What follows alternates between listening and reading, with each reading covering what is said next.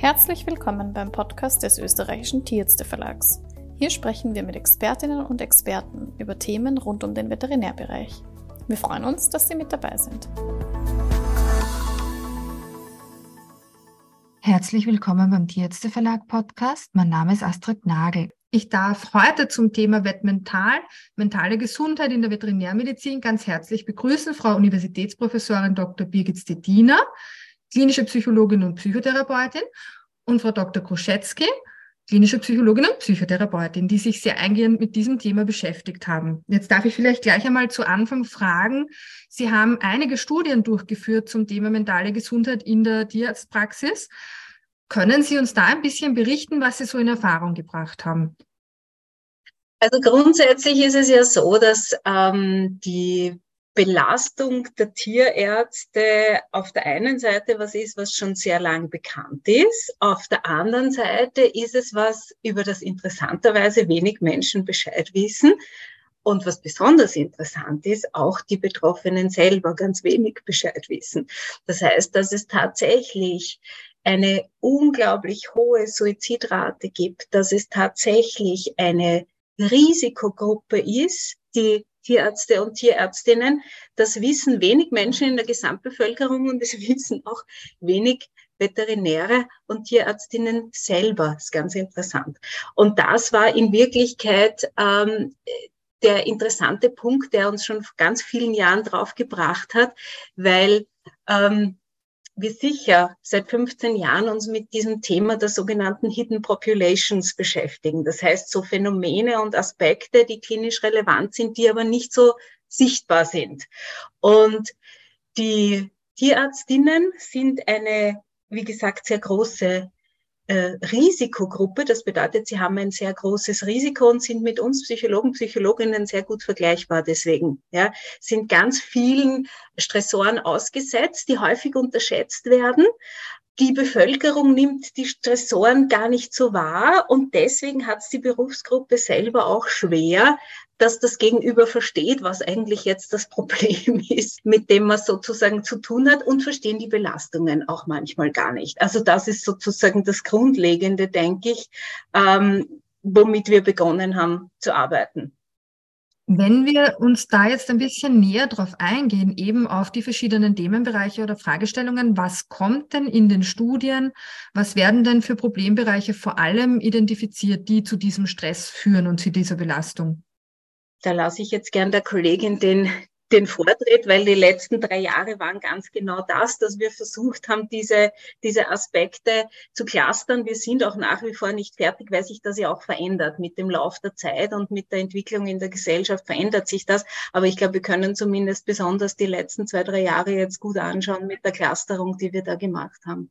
Ja, also wir haben uns ja schon in unseren Studien ganz viel damit auseinandergesetzt, wenn wir die VeterinärmedizinerInnen befragt haben jetzt in Österreich, was da sozusagen Problembereiche sind. Da wurde ganz häufig genannt ähm, Bereitschaftsdienste beispielsweise, aber auch ähm, der Umgang mit PatientenbesitzerInnen, ethische Themen wie zum Beispiel Euthanasien ähm, bei, bei Tieren und wir haben jetzt äh, vor kurzem erst eine Studie publiziert, wo wir ein systematisches Review gemacht haben. Das heißt, wir haben uns einfach die Literatur der letzten zehn Jahre hergenommen, haben geschaut, okay, was gibt es denn da an Belastungsfaktoren, die global jetzt nicht nur bei uns genannt werden, sondern überhaupt auch international. Und ähm, das Interessante ist, dass man, also was wir festgestellt haben, ist, dass wir da tatsächlich auch ein psychologisches Konstrukt oder Modell darüber legen können, über diese Belastungsfaktoren. Und das ist das biopsychosoziale Modell. Ähm, wir konnten nämlich in allen ähm, Bereichen Belastungsfaktoren ausmachen. Auf biologischer Ebene zum Beispiel äh, die Geschlechterverteilung bei VeterinärmedizinerInnen. Es ist bekannt, dass immer mehr weibliche Veterinärmedizinerinnen in diesen Beruf gehen, dass die Männer eher weniger werden werden. Jetzt ist es aber auch schon so, wie wir feststellen konnten, dass gerade äh, die weiblichen Veterinärmedizinerinnen dazu neigen, eher ungünstige Stressverarbeitungsstrategien aufzuweisen, was es natürlich dann auch schwierig macht in diesem Beruf, gerade der so Frauen dominierend oder dominiert ist. Also das wäre auf biologischer Ebene zum Beispiel ein Stressfaktor. Es hat sich auch gezeigt, dass eben diese ethischen Themen ganz besonders relevant geworden sind, auch während der Covid-19-Pandemie. Beispielsweise das Thema, was mache ich sich mit dem Tier, äh, wenn sich der Tierhalter oder der Patientenbesitzer die Behandlung, die eigentlich notwendig wäre, nicht mehr leisten kann. Ähm, das war ein ganz großes Thema jetzt auch während der Pandemie, weil es eben zu finanziellen Einschränkungen gekommen ist. Was mache ich, wenn sich der Patientenbesitzer äh, eine Euthanasie wünscht, aber aus veterinärmedizinischer Sicht eigentlich keine notwendig wäre? Also all das sind diese Belastungsfaktoren, die wir auch auf biopsychosozialer Ebene feststellen konnten. Während der Pandemie ist auch noch ganz deutlich dazu gekommen, der Kontakt mit den PatientenbesitzerInnen, der ja der, der belastender geworden zu sein scheint, ähm, weil sich viele Patientenbesitzer dann eben auch mehr mit ihren Tieren beschäftigt haben, dadurch, dass viele mehr zu Hause waren. Die haben ihr Tier ähm, äh, über einen langen Zeitraum sehr viel zu Hause gesehen. Da fallen einem Kleinigkeiten dann auch schneller auf. Viele Veterinärmediziner haben auch berichtet, dass es dann häufiger eben zu Tierarztbesuchen kam. Die Patientenbesitzer waren sehr belastet durch die Situation an sich, haben das dann oft auch in diesen Situationen gezeigt gemerkt, dass sie sehr belastet sind. Und das alles waren so Faktoren, die sich dann in der Pandemie auch noch verstärkt haben ähm, und die dann eben zu größeren Belastungen eben auch bei den VeterinärmedizinerInnen geführt hat. Wenn man sich jetzt die Umfragen, also entschuldigen, ich habe es jetzt unterbrochen, aber wenn ich kurz auf diese Studien eingehen darf, wir werden ja alle befragt und bekommen auch von der Kammer immer die Studienfragebögen geschickt.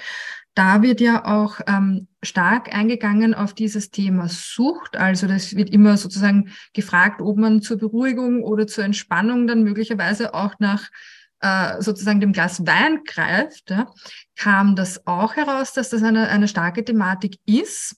Oder wie, ist, wie schätzen Sie da die Situation ein?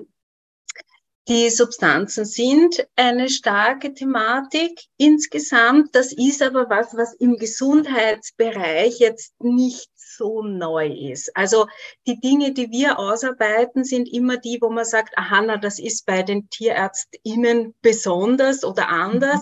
Mhm. Insgesamt ist es so, dass der Griff zu ich sage jetzt einmal allen psychoaktiven Substanzen, wurscht was es ist, in, im gesamten Gesundheitsbereich, wurscht Mensch, Tier, ein äh, relativ beliebter ist. Nennen wir es mal so. Ja, wir würden es eher relativ unspektakulär subsumieren unter, es gibt eine Reihe ungünstiger Stressverarbeitungsstrategien, die wir da sehen. Nur das ist eine davon. Ja, wir sehen aber auch andere, die sind eh genauso ungünstig die machen sich vielleicht nicht so spektakulär, aber sind genauso ungünstig. Ja. Also das, was wir sagen können, ist, dass wir, dass wir bemerken, dass die, dass die Stressverarbeitungsstrategien bei manchen so ungünstig sind, dass sie versuchen, statt leiser zu treten, noch immer mehr zu machen, sich immer mehr Dinge sozusagen heranzuholen das unter Umständen dann aber vielleicht, wenn man so viel macht, ist das ja ganz klar, dass das dann passiert, dass einem das eine oder andere nicht so gelingt, wie man es gerne hätte und dann bereits beim kleinsten Fehler so eine Grübelspirale beginnt. Ja, es können auch Fehler sein, die die anderen gar nicht bemerken. Das kann was sein, dass man was woanders hinstellt, das weiß gar niemand und kommt aber dann eh drauf und korrigiert. Das heißt, eigentlich gar nicht schlimm. Und trotzdem werden so Grübelspiralen dann ausgelöst. Und wenn das immer mehr wird, dann sind einfach so Szenarios, die wir beobachten, dass leider häufig trotzdem nicht darüber gesprochen wird, sondern quasi noch mehr aufgeladen wird, so im Sinne von, aha, jetzt habe ich das falsch gemacht, ich muss es wieder gut machen, noch mehr, noch mehr, noch mehr. Und dann erst zu einem Zeitpunkt bemerkt wird, dass das so nicht mehr schaffbar ist, wo die Belastung so groß ist, dass es zum Beispiel auch physische Symptome dann schon gibt. Dann kommt es beispielsweise zu einem Krankenstand und dann entsteht dieses Gefühl, dass man in diesem Bereich nicht mehr Fuß fassen kann, weil es einfach so schwierig ist und auch weil die Gestaltung des Ganzen, dieses immer mehr nehmen, sich so schwierig gestaltet hat, dass man am Ende dann nur mehr die Möglichkeit sieht, dem Beruf den Rücken zu kehren. Und eben vor allem Frauen dann dazu neigen, sich immer, immer mehr aufzuladen und dann in die Richtung zu gehen, dass sie sagen, okay, aber wenn das so ist, dann schaffe ich das nicht und dann kann ich das leider nicht mehr machen. Und das ist das, was wir versuchen wollen zu vermeiden. Wenn wir jetzt kurz darauf eingehen, dass ja die Studien dann auch zu sehr sozusagen tatkräftiger Hilfestellung geführt haben, es wurde die Wettmentalkampagne ins Leben gerufen, wo Tierärztinnen auch kurzfristig Hilfe suchen und finden können. Könnten Sie vielleicht kurz ein bisschen beschreiben, wie es dazu gekommen ist und was sozusagen da konkret angeboten wird? Also ich würde sagen, seit dem Zeitpunkt, äh, zu dem wir uns begonnen haben, damit auseinanderzusetzen, dass der Beruf der Tierärztin, des Tierarztes ein, ein sozusagen Risikoberuf für die äh, zumindest mentale Gesundheit ist, äh, so wie unser Beruf natürlich auch, das soll das jetzt nicht herausstreichen, war klar, dass es dann notwendig ist, was zu tun. Jetzt weiß ich, dass im medizinischen Bereich Dinge wie psychische Probleme oder, oder vielleicht Beratungen nicht so gut anerkannt sind. Ja, also das haben, ich weiß, dass viele Kollegen aus dem rein biologisch-medizinischen Bereich da damit Schwierigkeiten haben. Die Idee, die wir hatten, ist die, dass wir versuchen wollten, ähm, auf der einen Seite das Thema psychische Gesundheit ein bisschen mehr in den Fokus zu rücken, immer wieder zu zeigen, das ist nichts Ungewöhnliches, wenn ich über meine Belastungen mit jemandem sprechen möchte. Sogar zu zeigen, so Dinge wie, jetzt seit der Pandemie weiß es jeder, aber auch davor, wenn europäische Studien zeigen, 38 Prozent der europäischen Bevölkerung haben eigentlich eine Diagnose, die so dem psychischen Gesundheitsbereich zuzuordnen ist, da ein bisschen zu enttabuisieren und zu sagen, wie wäre es denn, wenn quasi Personen, die Fragen haben, eine möglichst niedrigschwellige Möglichkeit haben, anonym auch eine Hilfestellung zu bekommen. Das ist was, das geistert schon sehr lang in unseren Köpfen herum. Ich weiß, dass wir auch schon viele Jahre mit äh, der Tierärztekammer gemeinsam drüber geredet haben und überlegt haben, was geht denn da? Was wäre dann möglich? Es ist auch schon seit vielen Jahren so, dass ganz unabhängig von der Kampagne viele Tierärztinnen schon zu uns gekommen sind, da Themenstellungen einfach hatten. Das heißt, das war für uns die Bestätigung, das stimmt schon. Da gibt es einfach wirklich Dinge, die sind sehr spezifisch für den Bereich. Da braucht es jemanden, der sich auskennt. Das heißt, es geht nicht, dass man zu irgendwem hingeht, sondern das ist jemand, der muss die Problematik kennen, der muss dieses Thema der Mensch-Tier-Beziehung irgendwie kennen. Ja? Und das hat uns einfach immer mehr darin bekräftigt, bis zu dem Zeitpunkt, wo wir dann gemeinsam mit der Tierärztekammer gesagt haben, so jetzt ist der richtige Zeitpunkt, das zu machen. Ähm, also wir haben dieses Angebot, also wir, wir nennen das jetzt Supervision für die VeterinärmedizinerInnen, weil es eben ein niederschwelliges Angebot sein soll. Äh, und da ist es jetzt möglich, schon seit einigen Monaten, dass ähm, sich VeterinärmedizinerInnen bei uns melden. Also mein Kontakt ist da ganz explizit auch im Webjournal zum Beispiel angegeben, wo das Angebot vorgestellt wird, und sich mal bei uns zu melden und zu besprechen, was, was ist denn überhaupt das Ziel, was stellen sich die VeterinärmedizinerInnen vor unter der Supervision, Supervision, was wünschen Sie sich? Also es besteht die Möglichkeit mal eines Erstgesprächs, wo man mal genauer darüber spricht, was, soll denn überhaupt angegangen werden? Was sind denn so Themen? Was sind Ziele? Was sind Erwartungen, Wünsche, Befürchtungen auch? Also da gibt es ganz niederschwellig mal das Angebot, sich da Informationen zu holen. Und ähm, nach so einem Erstgespräch ist es dann möglich, das wird von der österreichischen Tierärztekammer auch finanziert, fünf Einheiten Supervision in Anspruch zu nehmen. Eine Einheit dauert da 45 Minuten. Und in diesen 45 Minuten kann man dann auch online, weil wir schon mitbekommen haben, dass die Ärzte zeitlich immer sehr eingeschränkt sind, ähm, immer sehr viel zu tun haben. Das ist natürlich flexibler, wenn man das online machen kann. Also wir treffen uns dann online ähm, mit den VeterinärmedizinerInnen im Einzelsetting. Das heißt, jeder Tierarzt oder jede Tierärztin bekommt dann auch einen Psychologen oder eine Psychologin aus unserem Team ähm, zugewiesen, der sich auch mit diesem Thema, mit dem derjenige dann auch kommt, ähm, spezifisch gut auskennt. Also wir haben auch unterschiedliche Spezialisierungen bei uns im Team äh, und je nachdem, welches Thema eben relevant ist, wird dann ein Psychologe oder eine Psychologin zugewiesen, mit denen dann diese fünf Einheiten Supervision stattfinden kann. Und die sind eben ganz kostenfrei. Können Sie da vielleicht kurz darauf eingehen, was in etwa jetzt natürlich, ohne individuell darauf eingehen zu können, aber was in etwa die Themenbereiche sind, die da besprochen werden, die spezifisch mit der Veterinärmedizin jetzt zu tun haben? Ja, also besonders deutlich gezeigt hat sich jetzt in den letzten Monaten eben auch diese Belastung, die wir auch also innerhalb unserer Studien feststellen konnten, nämlich äh, Hauptbelastung scheint zu sein der äh, Kontakt mit den PatientenbesitzerInnen, äh, wo wirklich schwierige Situationen auftreten, wo viele Veterinäre nicht geschult sind oder nicht die richtigen Skills noch haben oder davon ausgehen, nicht die richtigen Skills zu haben, mit diesen Situationen umzugehen. Und das sind dann Situationen, die wir auch spezifisch in den Einheiten aufnehmen, ähm, die wir nochmal durchbesprechen, besprechen, welche, welche Möglichkeiten gibt es da, welche Strategien gibt es auch für die Zukunft in solchen Situationen ähm, mit den Patientenbesitzerinnen umzugehen. Ähm, was gibt es auch für Möglichkeiten, ganz großes Thema Grenzen zu setzen. Also ganz äh,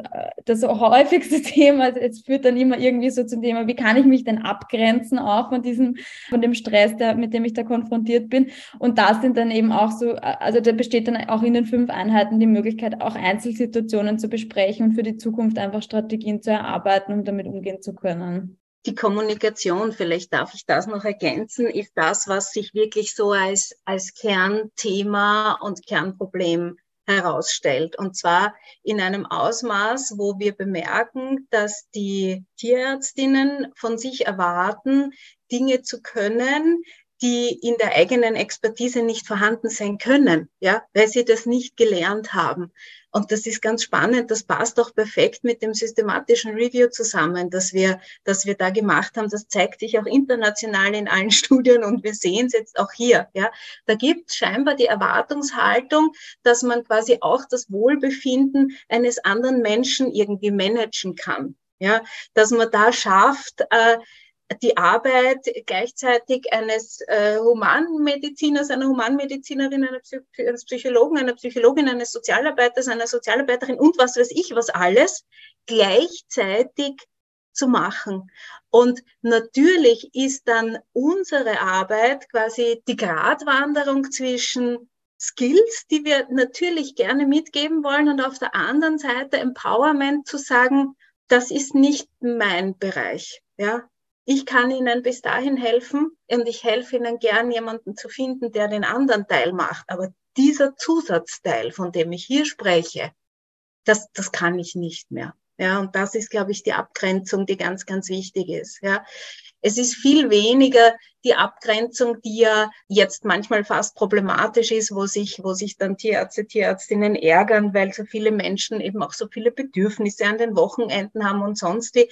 Das ist gar nicht so der Punkt, sondern das, was fachlich vor allem für uns relevant ist, ist dieses zu sagen, das habe ich gelernt, das kann ich, damit fühle ich mich wohl, das mache ich. Und dann gibt es Bereiche, da sage ich einfach, das kann ich nicht. Ich bin keine Sozialarbeiterin. Ich bin nicht das und das. Da gibt es Leute, die haben genau das gelernt. Ja, und dann mit einem guten Gefühl am Abend nach Hause zu gehen und sich nicht zu denken, was hätte ich noch für die weinende Person tun können, sondern das zu machen, was geht natürlich. Also es ist auch nicht so, dass wir sagen, es sollen die Patientenbesitzer und Besitzerinnen irgendwie rausgeworfen werden.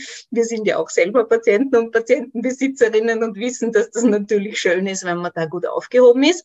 Trotzdem gibt es eine gewisse Grenze. Ja? Und wenn das dann ein therapeutisches Setting wird und in Wirklichkeit ein Tierarztbesuch sein kann, soll, dann ist es zu viel. Und das ist das, wobei wir, glaube ich, hauptsächlich unterstützen. Also sagen wir mal, das ist das häufigste Thema. Es gibt noch andere, viele andere Themenbereiche auch, aber das ist das, wo man sagt, das zieht sich so, das zieht sich durch. Ja, im Prinzip können aber die ihre Kollegen und Kolleginnen kommen bei allen Themen, die sie menschlich so betreffen, dass sie den Eindruck haben, dass man davon beruflich auch was merkt. So würde ich die Supervision der Psychologen und Psychologinnen auch definieren. Ja, es gibt Themen in unserem Leben und das sind eigentlich fast alle, muss man ehrlicherweise sagen, die nehmen uns so her, dass sie dann auch in unseren Alltag, in unseren beruflichen Alltag hineinspielen. Und die muss ich wo besprechen. Und das ist für uns aus dem Psychobereich ganz selbstverständlich, dass wir das tun. Und wir wollen es einfach für den Veterinärbereich genauso selbstverständlich machen. Ja? Wenn ich da kurz einhaken darf, das wäre nämlich auch eine Frage, die ich gern besprechen würde. In vielen Gesundheitsberufen ist es ganz selbstverständlich, dass man sich Supervision holt, dass man Intervisionsgruppen gründet. Haben Sie auch den Eindruck gewonnen, dass das in der Veterinärmedizin gerade nicht selbstverständlich ist, dass das etwas ist, was, was man ausbauen könnte oder anregen könnte? Auch äh, sozusagen individuell ich sage jetzt mal das Stichwort Intervision, weil das ja oft auch sehr hilfreich ist. Ja, wie sehen Sie das? Wie würden Sie das einschätzen? Ab, da, da ist ähm, da ist viel Luft nach oben. Und es, es, ist auch der Bedarf danach so spürbar ähm, aus den Gesprächen mit vielen VeterinärmedizinerInnen, gerade wenn die selbstständig arbeiten. Die haben so das Gefühl, dass sie ganz alleine sind mit diesen ja. Themen. Und ich hätte den Eindruck, es würde da schon die Option geben, dass man sich zusammentut, auch im Sinne einer Intervision und diese ähm, Belastungen bespricht. Weil, also ich, ich habe eben gerade bei den selbstständigen TierärztInnen das Gefühl, dass, dass sich die oft sehr alleine fühlen mit ihren Themen, weil sie oft halt auch alleine in der Praxis stehen. Und auch sich dann an uns zu wenden, ist immer, hat immer noch ein gewisses Tabu. Gell? Also da gibt's ganz, ganz viel Misstrauen und das verstehe ich auch. Ja, natürlich weiß man ja nicht, wer sind die überhaupt und was tun die und, und wie soll das Ganze funktionieren. Und in Wirklichkeit soll es aber eine Unterstützung sein. Ja? Und das wäre schön, wenn wir da hinkommen, dass es eben für den Veterinärbereich genauso selbstverständlich ist und nicht als Schwäche angesehen wird. Ja, in unserem Bereich ist es so, dass wenn ich draufkomme in einer Behandlung mit einem Patienten zum Beispiel, dass es da was gibt, was ich besprechen möchte, dann ist das was, was für mich eine Erkenntnis darstellt. Dann denke ich mir, boah, toll, da, da habe ich jetzt was und das teile ich dann sozusagen auch stolz mit jemandem in einer Supervisionseinheit oder in einer Intervisionseinheit. Das ist nichts das ist kein Manko. Da habe ich nicht schlecht gemacht, sondern da bin ich wo drauf gekommen und dann sagen wir alle gemeinsam, hurra, da sind wir wo drauf gekommen.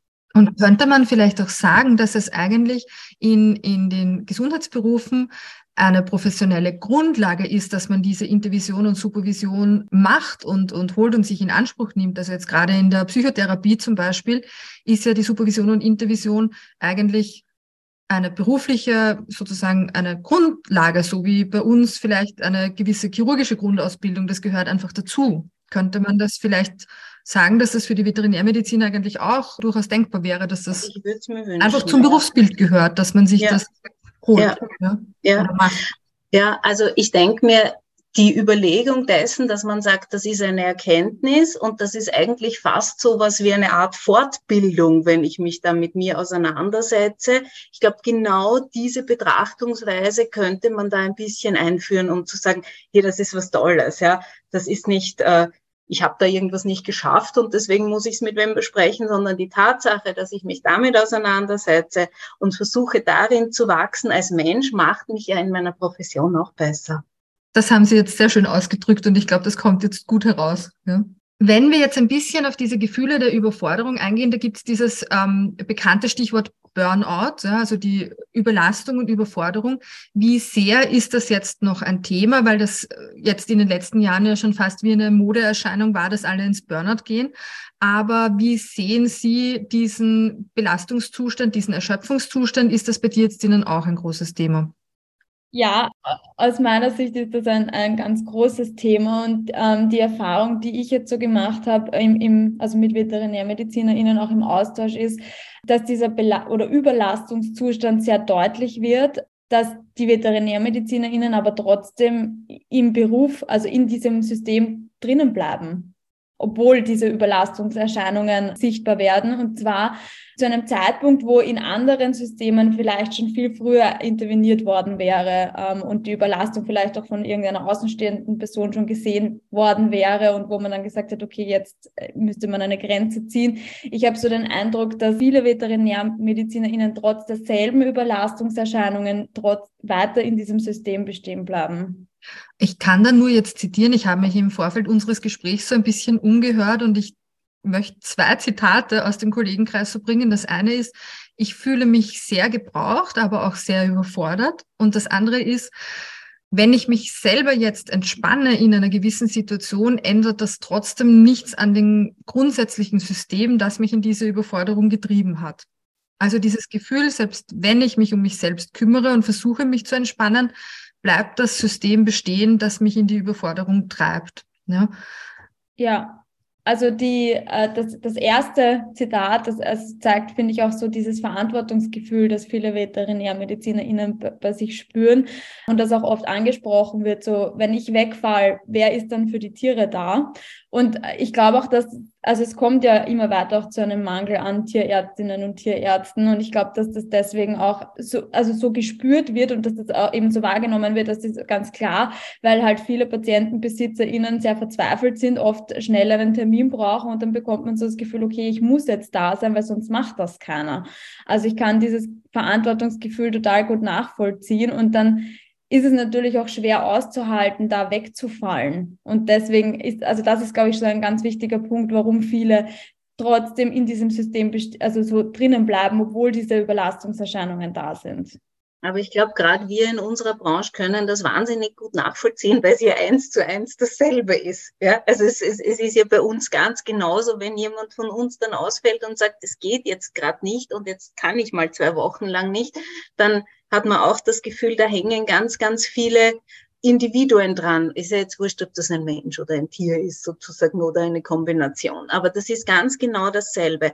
Der Punkt ist, das ist genau der Grund, warum wir auf systemischer Ebene versuchen, was zu ändern. Ja, also gerade so ein Angebot, wie dass man sagt, ja, wir wissen, das ist eine wahnsinnig schwere Zeit. Wir wissen, es sind Tierärztinnen mit Themen jetzt befasst, auch seit der Pandemie, die auf einmal da dazugekommen sind, weil Tierarzt war einziger Vertrauter war halt so, äh, ist vielleicht noch so. Ähm, und da muss man jetzt anders arbeiten. Und ich glaube aber, das ist was, das braucht seine Zeit. Ja, also das System zu verändern, da braucht es mehrere Kräfte da braucht es Kräfte von außen, die wie wir versuchen, da ein bisschen hineinzubohren und zu, zu, sagen, da implementieren wir da die eine Sache und da die andere Sache und dann geben wir Informationen und dann klären wir auf und dann enttabuisieren wir und dann gibt es das Angebot. Und dann braucht aber natürlich auch Kräfte von Ihnen, die sagen, na Moment einmal, so wie das jetzt eigentlich läuft hier, so kann ich das nicht machen. Und dann wünschen wir uns aber natürlich, dass aber auch das kann eine Entscheidung sein, dass nicht alle sagen, ich kann das so nicht, ich gehe hier weg, sondern die sagen, ich kann das hier so nicht, ich will das verändern. Ich will das verändern auf eine Art und Weise, dass ich das wieder schaffe. Das ist das, was wir uns wünschen, dass sozusagen wir gemeinsam mit dem Innen auf eine Art und Weise das gestalten können, dass das tragbar wird. Ja, dass es eben nicht so eine hohe Suizidrate gibt. Warum muss es die geben? Ja, das heißt, dass ja da ganz, ganz viel falsch läuft. Die gute Nachricht ist, dass international es dieselben Schwierigkeiten gibt und es gibt noch kein perfektes Modell. Aber das heißt, man kann sich schon ein bisschen umschauen und überlegen, wo kann man hinschauen. Vielleicht gibt es dort die einen oder anderen Ideen. Aber unsere Idee ist natürlich, muss am System was verändert werden. Also ganz klein bei den Einzelpersonen und die müssen Dinge bemerken. Aber man muss sozusagen das gesamte Konstrukt sich einfach anschauen, wie das auch läuft, von außen und von innen. Und dann haben wir eine Chance, glaube ich. Wenn ähm, jetzt eine Arbeitgeberin zum Beispiel merkt, dass eine Teamkollegin doch Probleme hat, was kann man da oder als Kollegin auch tun?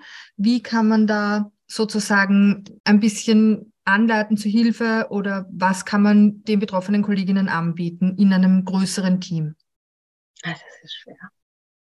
Weil als Arbeitgeberin, ich möchte ein bisschen darauf eingehen, als Arbeitgeberin hat man ja im Grunde Verantwortung für die Mitarbeiterinnen. Und wenn man jetzt merkt, dass jemand in Richtung Burnout geht oder in Richtung Überforderung, wie kann ich diejenige gut unterstützen? Ich würde lieber ganz woanders hingehen und würde sagen, wie kann ich denn ein Praxismanagement gestalten, dass der Raum vorhanden bleibt, um diverse präventive Maßnahmen zu implementieren, dass ich da schon 17 Stufen vorher bemerke, wenn sich was verändert. Das wäre sozusagen das Ziel. Es ist ein viel wenigerer Aufwand bei den ersten Belastungen, wo ich bemerke, ah, das nehme ich jetzt mit nach Hause oder wenn ich sowas bemerke wie, hm, jetzt habe ich schon die ganze Woche keine Lust, hm, jetzt bin ich schon die ganze Woche so müde, das mache ich mir schon die ganze Woche Sorgen, freue mich eigentlich nur, dass ich das Telefon einmal ausschalten kann. Diese Lustlosigkeit und so ganz kleine Symptome ist bereits das erste, wo wir sagen würden, das gibt schon Alarmglocken. Da können wir schon versuchen, was zu machen. Und ich glaube, das ist zu viel auf einer Management-Ebene zu erwarten. Aber die Gestaltung dass wir uns Freiräume lassen, dass wir zum Beispiel immer wieder drüber reden, wie geht's uns eigentlich? Ja, wie ist es denn gelaufen? Wie war denn die Woche für uns? Oder vielleicht sogar, wie war der Tag für uns? Wie war diese eine, eine schwierige Situation für uns? Wie war die schwierige Operation? Wie waren diese schwierigen Menschen, die da gerade da waren? Nehmen wir uns eine Minute. Dazwischen atmen wir kurz durch, reden fünf Minuten drüber, bevor wir die nächsten reinholen. Und dann schaut es, glaube ich, anders aus. Und das wäre nämlich aber schon wieder eine Sache der Teamleitung, sage ich mal, dass man diesen Reflexionsraum auch schafft. Ja, ja das wäre eine Teamleitung. Genau. Und das wäre sozusagen präventiv. Ja. Genau, dass man vorher schon einschreitet und sagt, man gibt dem Team die Möglichkeit, auch zu reflektieren. Genau, und das finde ich sollte aber sozusagen ein Stil sein und nicht erst im Fall einer, eines, eines Problems in Kraft treten. Ja, sondern der Wunsch wäre, da aufmerksam zu bleiben und einfach mit den, wir nennen es Daily Hassles, einfach sich immer wieder auseinanderzusetzen. Diese kleinen Dinge, die halt immer wieder passieren, dass die Raum haben, dass man sich ärgern darf, dass man sich kränken darf, dass man alle Arten von Gefühlen zeigen darf, dass man das nicht gegenüber den, je nachdem, wie sie die Menschen nennen, mit denen sie arbeiten, gegenüber tun, ist okay. Aber dann muss es im Team den Raum geben, dass das Platz haben darf. Ja. Wenn wir jetzt auf die Einzelpersonenunternehmen eingehen oder die jetzt, denen die selbstständig tätig sind, die haben oft diese Ebene nicht unbedingt oder arbeiten überhaupt alleine oder wenn dann in sehr kleinen Teams da ist es sicher dann noch schwieriger, ein bisschen auf sich selbst aufzupassen oder vielleicht auch einmal ein bisschen drucklos zu werden.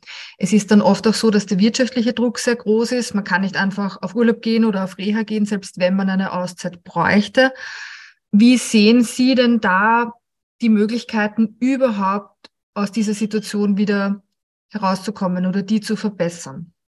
Also das ist eine, eine ganz eine schwierige Situation, die Sie ansprechen und das ist, glaube ich, das Thema, das ähm, für viele Selbstständige in unterschiedlichen Berufsgruppen ein Thema ist. Jeder Urlaub, jeder Tag, den ich ausfall, weil ich mich schlecht fühle, wird finanziell spürbar. Also das ist ein Druck, den sich ganz, ganz viele ähm, Selbstständige machen, glaube ich. Und das Schwierige ist ähm, in dem Zusammenhang, gerade wenn ich zum Beispiel alleine in einer Praxis arbeite, eben auch dieses Feedback zu bekommen von außen, wie geht's den anderen mit denselben Themen? Haben wir vielleicht ähnliche Probleme? Sprechen wir darüber? Das gibt's dann. Also diesen Austausch, der, der fehlt einfach ganz oft. Das ist das, was ich vorher gemeint habe. Mit gerade bei den Selbstständigen ähm, wird das so deutlich, dass sich die eigentlich wünschen würden, da mehr Kommunikation untereinander zu haben und zu pflegen, weil sie sich oft so alleine fühlen mit ihren Themen.